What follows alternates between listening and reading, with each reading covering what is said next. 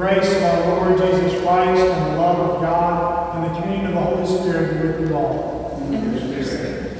Brothers and sisters, let us acknowledge our sins and so prepare ourselves to celebrate the sacred mystery.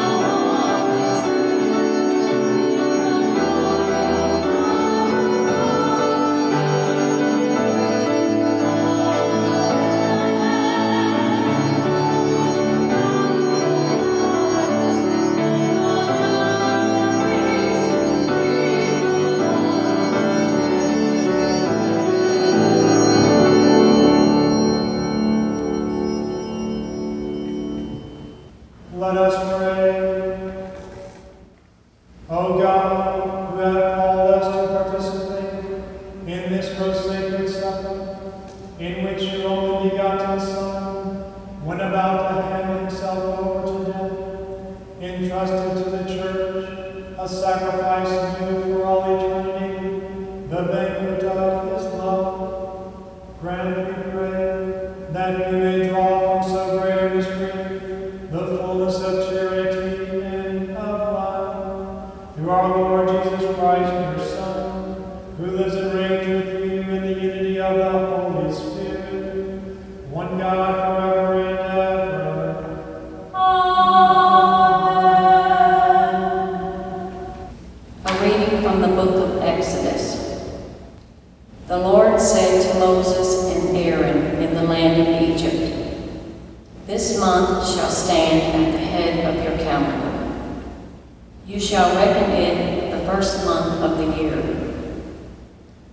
Tell the whole community of Israel, on the tenth of this month, every one of your families must procure for itself a lamb, one apiece for each household.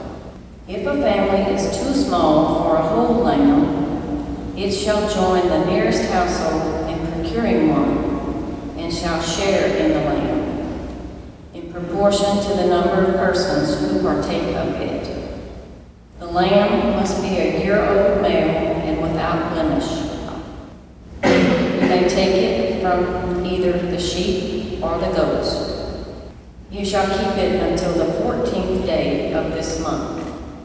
And then, when the whole assembly of Israel present, it shall be slaughtered during the evening twilight.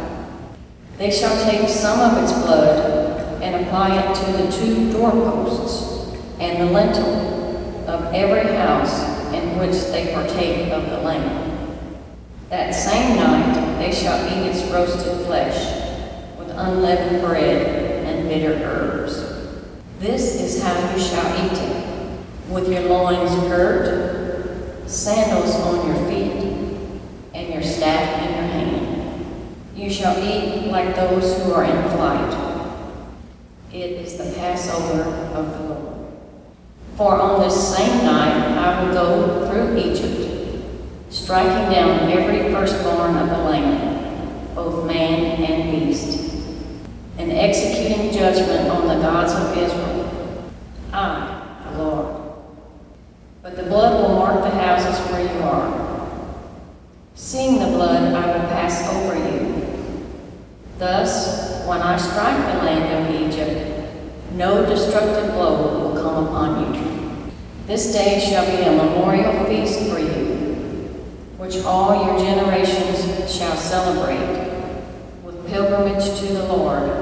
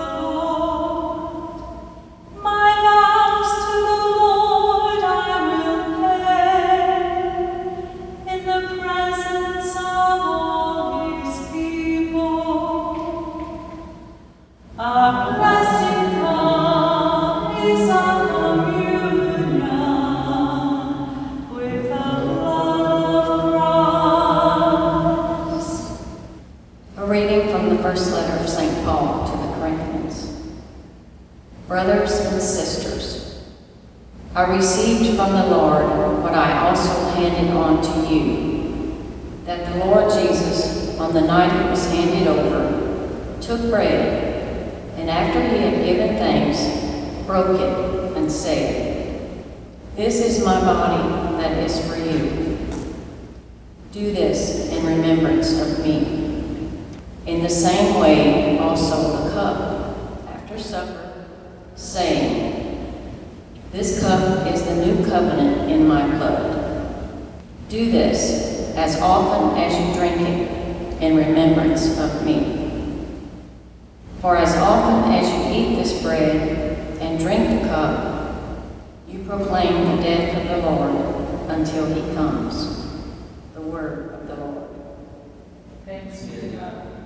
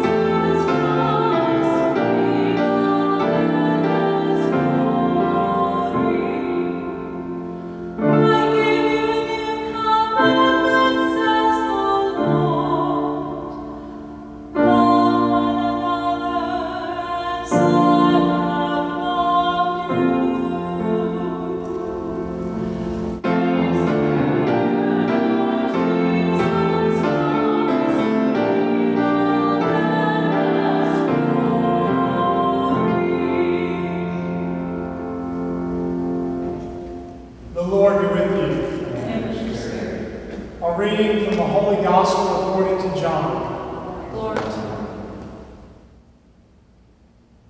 You. Before the feast of Passover, Jesus knew that his hour had come to pass from this world to the Father. He loved his own in the world, and he loved them to the end. The devil had already induced Judas, son of Simon the Iscariot, to hand him over. So during supper, fully aware that the Father had put everything into his power, and that he had come from God and, and was returning to God, he rose from supper and took off his outer garments. He took a towel and tied it around his waist. Then he poured water into a basin and began to wash the disciples' feet and dry them with a towel around his waist. He came to Simon Peter, who said to him, Master, are you going to wash my feet? Jesus answered and said to him, I, What I am doing, you do not understand now, but you will understand later. Peter said to him, You will never wash my feet. Jesus answered him, Unless I wash you, you will have no inheritance with me. Simon Peter said to him, Master, then not only my feet, but my hands and head as well. Jesus said to him, Whoever has bathed has no need to accept, has no need except to have his feet washed, for he is clean all over. So you are clean, but not all. For he knew who would betray him. For this reason he said, Not all of you are clean. So when he had washed their feet and put his garments back on and reclined at table again, he said to them, Do you realize what I have done for you? You call me teacher and master, and rightly so, for indeed I am. If I, therefore, the master and teacher, have washed your feet, you ought to wash one another's feet. I have given you a model to follow, so that as I have done for you, you should also do. The Gospel of the Lord. Praise to you, Lord Jesus Christ. We begin tonight uh, the sacred triduum of the Lord, these holy three days, where we commemorate the most wonderful mysteries of our faith. And the church actually asked something very specific this evening for the homily, and that is that we preach on the principal mysteries we commemorate at this Holy Mass, and that is the institution of the Holy Eucharist, the priesthood, and the command of our Lord to love our neighbor. Now, the Holy Eucharist and Holy Orders are sacraments. What is a sacrament? As we know from the Catechism, the sacrament is a sensible sign of invisible grace. So, something that we can sense, that we can experience, that is a means of the grace of God. Jesus gave us the sacraments because they meet our human need for security, among other reasons. We need to know that God is with us. We need to know that He is there. And we know that when we receive the sacraments, that uh, God is present in our life in a way like no other. And so when we baptize uh, a baby or an adult, that it is Christ who baptize, baptizes that person through the priest or the deacon who is ministering the sacrament. That when someone goes to confession, that person's uh, sins are wiped away as the priest gives that person absolution in the name of God. And on down the line with all the sacraments. So, Holy Communion is um, the first sacrament that we uh, commemorate this evening. And Jesus wanted us to be in communion with Him. Wanted to be united with us. And He tells us that before he left this earth, he said, I will be with you always. And so, how is the Lord with us? Well, he remains with us through the sacraments, but most especially through the most holy Eucharist, where we are able to receive him body, blood, soul, and divinity.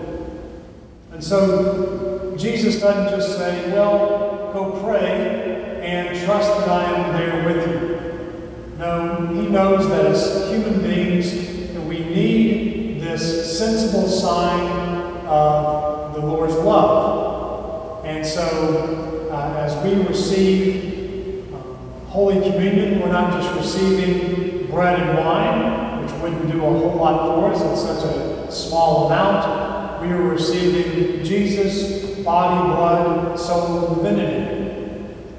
And so we know that he is present there. Now, Jesus also commanded that these, that this, uh, his Last Supper be commemorated by his disciples. We heard that in the reading from Paul's letter to the Corinthians. Uh, after both the consecration of the bread and the consecration of the wine, Jesus says, Do this in memory of me. And so that is a command, it is not a suggestion.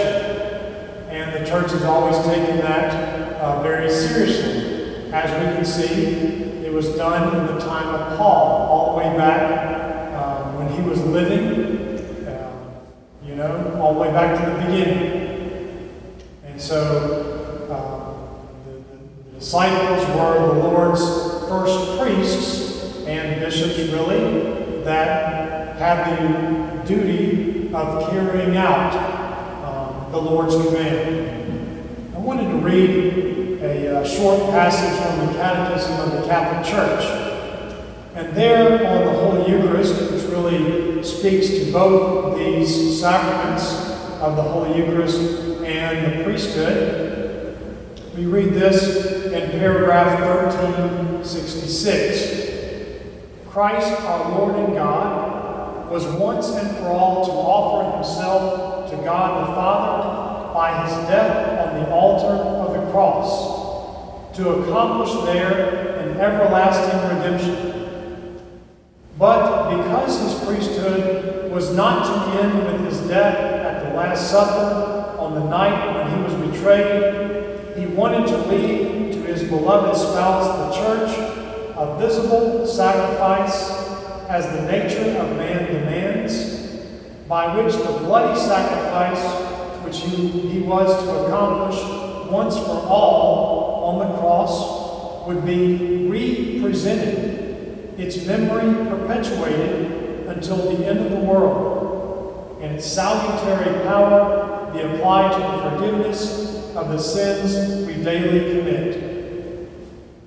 So, very beautifully speaks about both these sacraments that uh, the Lord, yes, laid down his life for us on the altar of the cross. So, altar, on altars, that is where sacrifice occurs. And so, Jesus became the sacrifice for our sins.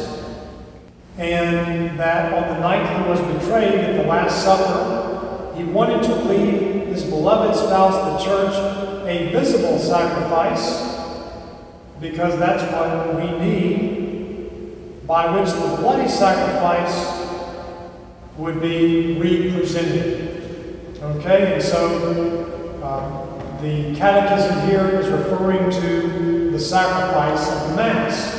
As we all know, that is one of the names of Holy Mass. It is something much more awesome and incredible than a bunch of people getting together singing songs and sharing in communion. That we recall here the Lord's sacrifice for us, his death.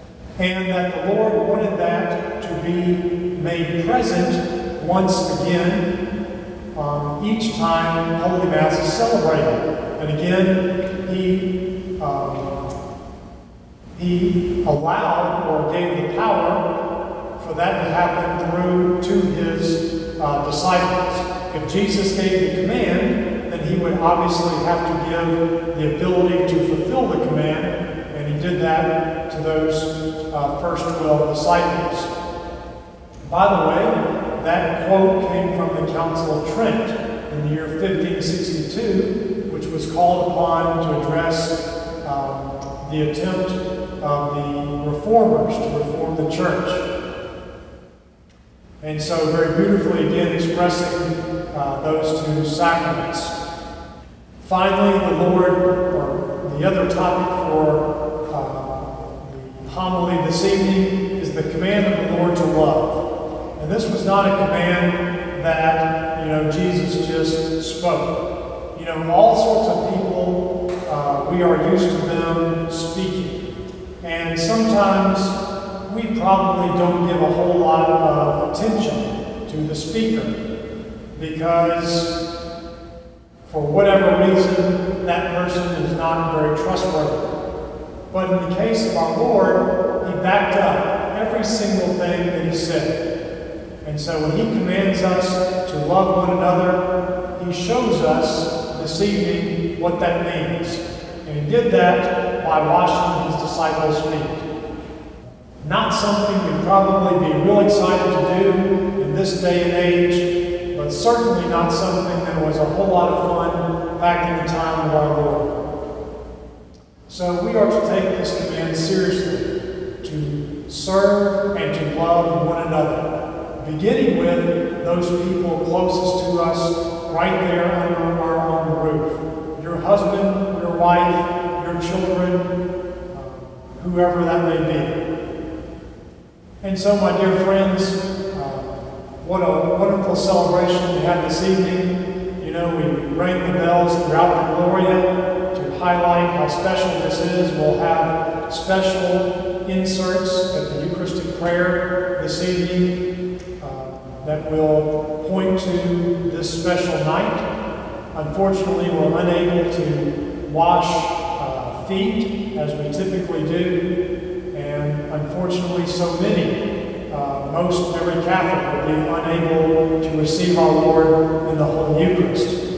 And so uh, this will perhaps sound like uh, I am trying to uh, upset you with this homily. However, uh, that is, of course, not the case. Uh, at this moment, we're not able to receive these wonderful sacraments that uh, our gracious God gives us.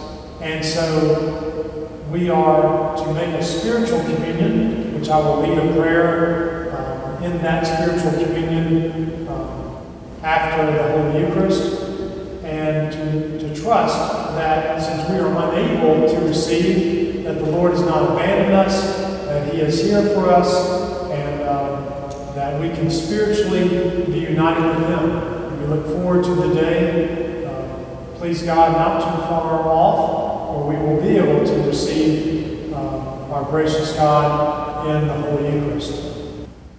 On this blessed night in which our Lord gives us Himself in the Holy Eucharist, we bring our needs to our Heavenly Father with great trust.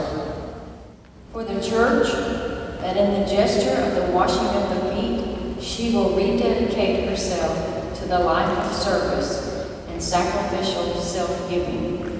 Lord, in your mercy. Hear our prayer.